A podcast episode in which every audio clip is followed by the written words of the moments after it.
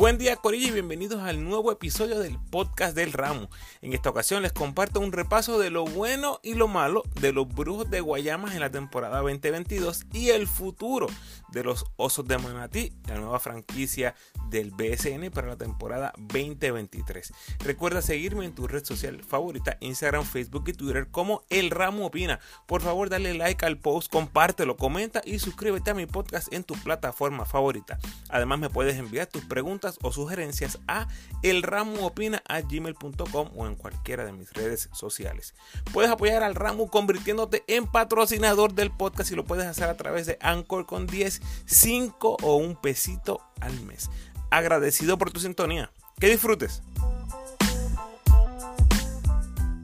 Bueno, vamos ya. Repaso de la temporada 2022 de los brujos y obviamente tenemos que hablar de los osos. Lo bueno, lo malo y el futuro también conocido en este episodio como Lo Embrujado, Lo Desembrujado y Los Osos de Osuna. En general, 2022 tuvieron récord de 8 y 24, terminando en el sótano de la División A, empate con Macao con el peor récord de la liga. 5 y 11 en casa y 3 y 13 en la calle. Lo bueno, Jabari Yosaya. En pleno pico de su carrera, 29 años, nos regaló su mejor temporada en el BCN. Este tipo estaba fuera de la liga después de su debut en el 2016. Dos años estuvo fuera y desde su regreso se nota que es uno de esos tipos que tienen algo que probar. En inglés le dicen a, chip under shoulder. Guayama le dio la oportunidad de empezar y qué clase de temporada se ha tirado, llevándose el premio al progreso del año. El progreso se compara obviamente con la temporada anterior, pero con Javari podíamos comparar esta campaña con toda su carrera en los primeros cuatro años y el progreso es más que evidente y lo hizo en todas las áreas. En el 2022, Javari estableció nuevas marcas personales por totales en minutos, canastos, triples, tiros libres, rebotes ofensivos y defensivos, asistencias, robos, bloqueos y puntos. Por promedio, estableció nuevas marcas personales en minutos, canastos, triples, tiros libres, rebotes, asistencias, robos, puntos y eficiencia. Primera vez que promedia puntos en doble cifra en el BCN. En triples, tiró de 81-16 en sus primeros cuatro años. Eso es un tétrico 19.8%. En el 2022 lanzó de 91-30 para 33%, es una mejoría considerable. Y entonces toma la batuta del equipo mostrando liderazgo y compromiso con la primera franquicia que realmente le da una oportunidad de comenzar. Terminó, escuchen esto, top 5 en canastos en la liga. Entre los nativos, solo Yerreel de Jesús lo superó. Terminó Jabari top 5 en dobles, canastos dobles. Entre los nativos, solo Ismael Romero lo superó. Top 10 en tiros libres anotados, lanzando 61% nada más. Imagínense si lanzara 70%, 75, 80. O sea, números impresionantes. Quinto, con más tiros libres intentados en la liga entre los nativos, solo superado por Jerreel y Philip Wheeler. Jabari Yosaya, líder de la liga en robos con 51. Y sexto en puntos. Cuarto entre los nativos. Obviamente, más que merecido su inclusión en el juego de estrellas. Y lo otro positivo, Ben McCauley. Eh, muy buen refuerzo. No lo llamo un refuerzo líder porque me parece importante el resultado final del equipo, pero dentro de todo un excelente refuerzo terminó con 16 puntos por juego, 8 rebotes, 3.2 asistencias, 35% en triples. Uno de solo 3 refuerzos que promediaron 8 rebotes o más y 3 asistencias o más. Los otros dos fueron Holly Jefferson y Terrence Jones. Dos caballotes, dos refuerzos de categoría. O sea, que es poco lo negativo que se puede decir de Macaulay. Y todo esto haciéndolo en obvia mala condición física. O sea, y no lo digo en crítica al jugador, ¿verdad? Cada jugador, cada persona es diferente. Si este jugador tuviera esa disciplina, tal vez con el físico, estaríamos hablando de un matador.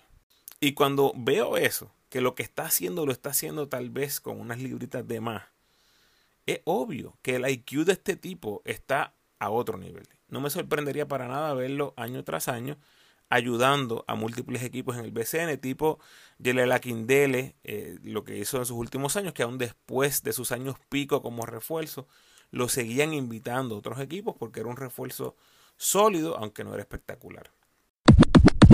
Lo malo, Denis Clemente solo les duró cinco jueguitos. Y esto fue doloroso, porque el rol de Denis era enorme para este equipo. Fue prácticamente el primer domino que cayó y de ahí en adelante fue todo en picada. Derek Reese, cero progreso, jugando 23 minutos por juego. Tengo que mencionarlo entre lo negativo. Irán Vuelta, cero progreso. Tuvo 20 minutos por juego. Yo esperaba un resurgir aún más marcado. Y lo que sucedió fue lo contrario, de 46% de campo bajó a 38% de campo. Brandon Davis, otro point guard que le dieron la oportunidad, cero progreso, en 21 minutos por juego. Bajó su porcentaje de campo de 43% a 33%. Vuelvo y repito, la oportunidad estuvo ahí. Y eso, lo que mencioné de Huerta y de Davis, con Clemente fuera prácticamente toda la temporada. Chris Ortiz, cero progreso. Tengo que mencionarlo porque es la realidad. El hecho de que meta más puntos no significa que un jugador ha mejorado el nivel. Esta era la oportunidad para tener el equipo corriendo a través de él. Los refuerzos eran idóneos para correr la ofensiva con él. Y solamente duró un mes en el equipo. Chris Ortiz jugó 35 minutos por juego, lo más alto que ha jugado en toda su carrera, y apenas lanzó 42% de campo es su segundo peor por ciento en su carrera. 24% en triples, el peor promedio de su carrera. 2.7 errores por juego, el peor promedio en su carrera. Y lo increíble en todo esto es que durante estos últimos años Ortiz se ha agenciado la posición titular en la 4 en el equipo nacional. Go figure.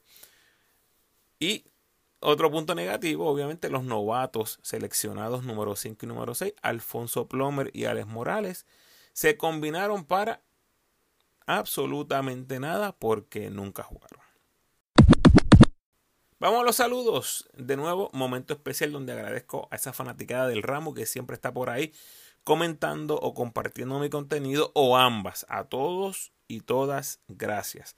Saludo especial a Mikey, Cristín Méndez, Jojo Walker, María Javier Ortegas, Heywood Sánchez, Jorge Ramos Nieves, Roberto Buxeda, Juan Pérez, Ángel Soto, Ariel Rodríguez, William Rodríguez, Sam Hernández, Marvin Rivera García, Damián Pagán, Reinaldo Nieves, Edwin Rafael, Luis Berríos, Junior Lacroix, Juan Carlos, David Caraballo, Jerry Tirado, Eduardo Díaz, Cristian Vargas, Nilda Rodríguez, José Resto López, Carlos Alberto Vázquez, Billy Pérez, Víctor Cardona, Chris Brady, Huby, Timach Parker, Asaya Manderson, Ana Maris 14, Wilhelm Muscanen, Cristian Díaz, Gabriel Rodríguez, Rubén Nieves, Armando Vera, Chris Gastón, Ángel Matías, Javier Rodríguez, Joaquín Medina, Daniel Reyes Cruz, Marsha Ann Matthews, Bejerano Sports Management, Gaby Avilés, Walter Hodge, Iván Gandía, Yulgi Pacheco, Justin Reyes y Sergio Velasco. De nuevo, gracias. Y el futuro, los osos. El rapero, trapero lo que sea, Osuna, adquiere el equipo y ahora viene un proceso de aclimatamiento, si es una palabra y me perdonan, porque está adquiriendo una franquicia pero la está mudando. Primer punto con eso, Guayama se queda sin equipo y ahora tendrán que escoger entre Ponce o Macao. Vamos a ver qué pasa ahí. Y Manati, el segundo punto, la gran mayoría de esa fanaticada debe ser de Arecibo. equipo campeón, o con aspiraciones campeoniles siempre, van a tener que convencer al pueblo que van en serio y que quieren ser competitivos. Y me refiero a que Manatí se tiene que estar hablando de campeonato desde el día 1. Así es esto, Corillo. Si vas a competir con Arecibo, esa debe ser la mentalidad. Yo no creo que eso pase de la noche a la mañana, pero si Manatí presenta una plantilla respetable, podría ser suficiente para atraer a esa fanaticada de La Vega, Morovis, Ciales, Florida y Barceloneta. ¿Qué tienen los osos? Jordan Howard, activo en Europa, en Italia. Alfonso Plomer, activo en el G Alex Morales, activo en el G League. Jabari Yosaya, como ya mencioné. Cris Ortiz, como ya mencioné. Tyler Davis, olvídense de eso, gente. Ese no debe estar en los planes. Este es un caso completamente especial y de la única manera que yo veo a Tyler Davis jugando en Puerto Rico es que le paguen un billetal. Deben haber maneras, obviamente, para hacer una plaza más atractiva de lo que es para un jugador como Tyler Davis. Vamos a estar pendientes, pero la realidad es que yo no creo que pase. Vamos a ver qué hacen con el segundo pick. Hay muchos rumores ahora de qué va a pasar con todo lo que es el coaching staff, eh, los ayudantes, el potencial jugador que seleccionarían ahora mismo. Y lo digo porque, ¿verdad? Lo han mencionado por ahí, pero todo esto que se menciona de Iván Río, Flor Meléndez, el segundo pick, eh, suena a que sería Jivan Jackson, pero gente, falta mucho todavía para ese draft del BCN. De aquí a allá, esa lista puede cambiar. Miren lo que pasó con Carolina.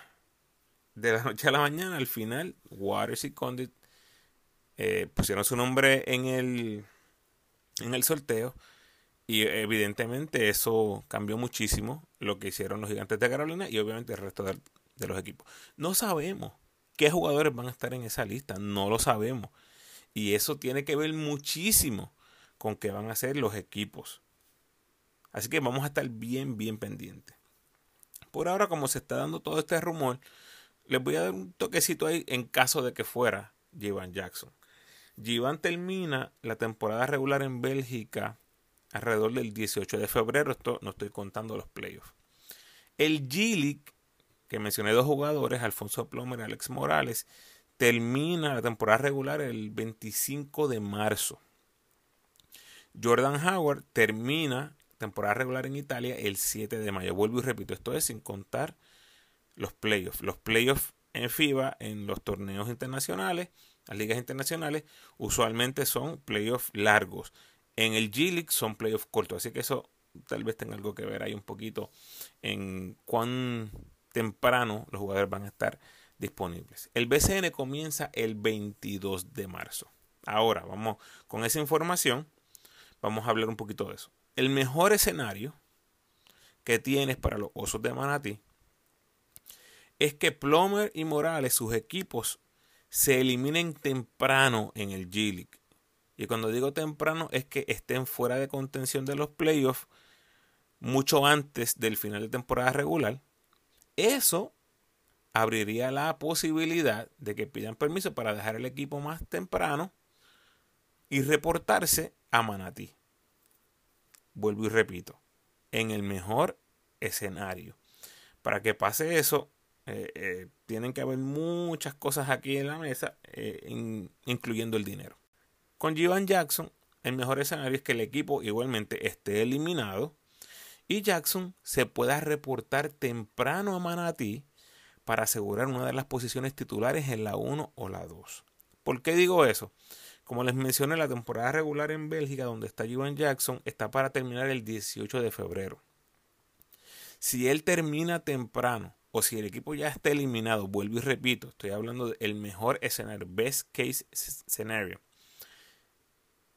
Que su equipo esté eliminado antes del 18 de febrero, Jackson pudiera, existe la, posibilidad, a que a mí no me sorprendería para nada, que él deje ese equipo para llegar un poco más temprano a Manatí y asegurar uno de esos puestos tempranitos. ¿Verdad? Asumiendo lo que estamos pensando, que Iván Ríos va a estar ahí como coach, etcétera, etcétera. Que todavía eso no es seguro, firme, confirmado.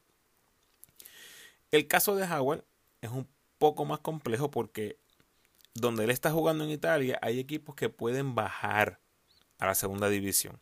Así que estos equipos no solo juegan por entrar a los playoffs en su liga, sino que juegan para no ser relegados a la segunda división. El mejor escenario con Howard, de nuevo, que su equipo esté eliminado de playoff y que su equipo esté seguro que no va a bajar, que no va a ser relegado a la segunda división. Cuando pase eso, imposible vaticinarlo porque obviamente falta muchísimo tiempo para que se termine la temporada regular. Él está para terminar el 7 de mayo. Vuelvo y repito, el BCN comienza el 22 de marzo. Estamos hablando mes y medio desde que la temporada empieza hasta que la temporada regular de Jordan Howard termina. ¿Qué, ¿Cuál es el peor escenario? El peor escenario en todos estos casos es que estos jugadores estén en equipos que lleguen a los playoffs, que avancen en los playoffs y que vayan hasta los campeonatos en esos playoffs. En el caso de Howard estaríamos hablando de que llegaría en junio, que prácticamente final de la temporada. O sea que no estaría disponible para estar con los osos de Manatí en ningún momento, prácticamente de la temporada regular. Ese es el peor escenario. Así que todo esto vamos a estar obviamente bien pendiente a ver qué va a pasar a medida que avance la temporada. Muy bien. ¿Osos o atenienses, Ramos? He visto esta discusión por ahí en la red y la verdad que me da mucha gracia. Mi respuesta es esta. Por favor. Por favor. ¿A quién le importa? Se pueden llamar los gallos, la mancha de plátano Basketball Club, los mofongos, los pandas, Donato Basketball Club, los reggaetoneros. No importa. Después que tengan un buen producto en la cancha, a la gente eso no le va a importar. En mi vida he escuchado a un fanático de cualquier deporte decir no voy porque no me gusta el nombre del equipo. Es, es absurdo. Todo el mundo le gustaría estar envuelto con una franquicia ganadora. Eso es lo verdaderamente importante para atraer al fanático. Yo sé que están que si el branding, que si esto, que si lo otro. Gente, lo primero es que en Manatí no hay historia de baloncesto superior nacional. No estamos hablando como los leones, los atléticos, los vaqueros. Y como quiera, si alguien comprara la franquicia de los vaqueros de Bayamón ahora mismo y le cambia el nombre a lo que usted le dé la gana, qué sé yo, a los gallitos, lo que sea. ¿Usted cree que eso va a tener algo que ver con que la gente vaya o no vaya a la cancha? Claro que no, si el producto es un producto de calidad en la cancha, la gente va a asistir a apoyar el equipo. Y obviamente estoy hablando de un caso exagerado. ¿Quién va a coger a los vaqueros y les va a cambiar el nombre? Eh, es tonto, eso no tiene sentido. Pero miren lo que pasó en la NBA.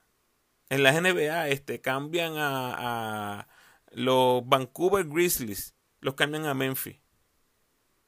El fanático está diciendo, no voy porque se llaman Grizzlies. Es, es tonto. Si el producto es bueno en la cancha, la gente va a ir a apoyar el equipo. Es así de simple. Y el BCN no es nada diferente. Pueden llamarle el, nombre que quieran. Si le cambian a los leones, a los gatos. Si el equipo es bueno, la gente va a ir a apoyar. Ahora, como digo una cosa, digo la otra.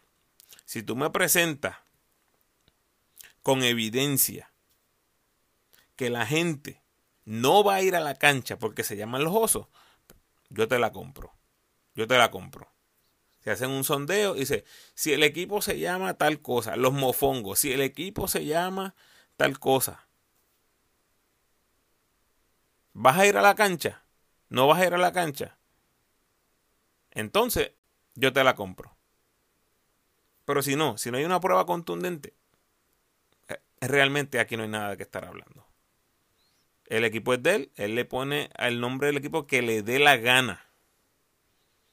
Y si él entiende que no tiene esa conexión con el equipo porque escuchó un montón de gente que le diga, mira, se supone que fueran los atenienses y la gente no viene porque no son atenienses, pues ya él tiene una manera en la que puede evaluar si cambia el nombre o no. Mientras tanto, es una bobería, es una bobería.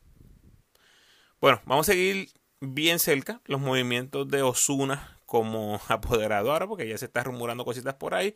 Así que ya veremos qué pasa. Todo el mundo pendiente. Hasta aquí nos trajo el barco. Los leo en las redes.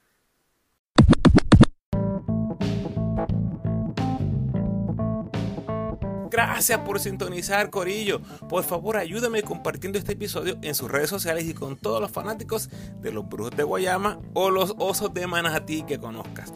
Importante, como todos los años estoy cubriendo a los boricuas que se están destacando en las mejores ligas internacionales. Para que estés al tanto de todo, asegúrate de estar siguiéndome en mis redes sociales. Creé el hashtag boricuas por el mundo Ramu, así es el hashtag Por el Mundo Ramo, todos juntos. Así que si lo buscas en cualquier red social, vas a poder ver todos los posts que vaya compartiendo durante la temporada 2022-2023. Lo próximo, el episodio de cierre de los Mets de Guaynabo. Obviamente te invito a que te des la vuelta por toda mi biblioteca de podcast donde encontrarás muchísimo contenido histórico relacionado al baloncesto puertorriqueño. Les recuerdo que quiero hacer un episodio contestando todas tus preguntas de baloncesto, de historia, de lo que sea. Solo les estoy pidiendo que me envíen su pregunta a mi email o por mensaje privado en cualquier red social. Una vez llegue a 10 voy a zumbar ese podcast, así que espero por ahí sus preguntas. Varios de ustedes me escriben de vez en cuando por mensaje privado o me comentan en los posts con pensamientos interesantes y provocativos. Así que con ustedes es que estoy hablando. Si quieres que tu pregunta sea parte de ese podcast, escríbeme. Como siempre te invito a que te suscribas al podcast, déjame tu mejor review por favor y sígueme en tu red social favorita, Facebook, Instagram o Twitter. De nuevo, agradecido por tu sintonía.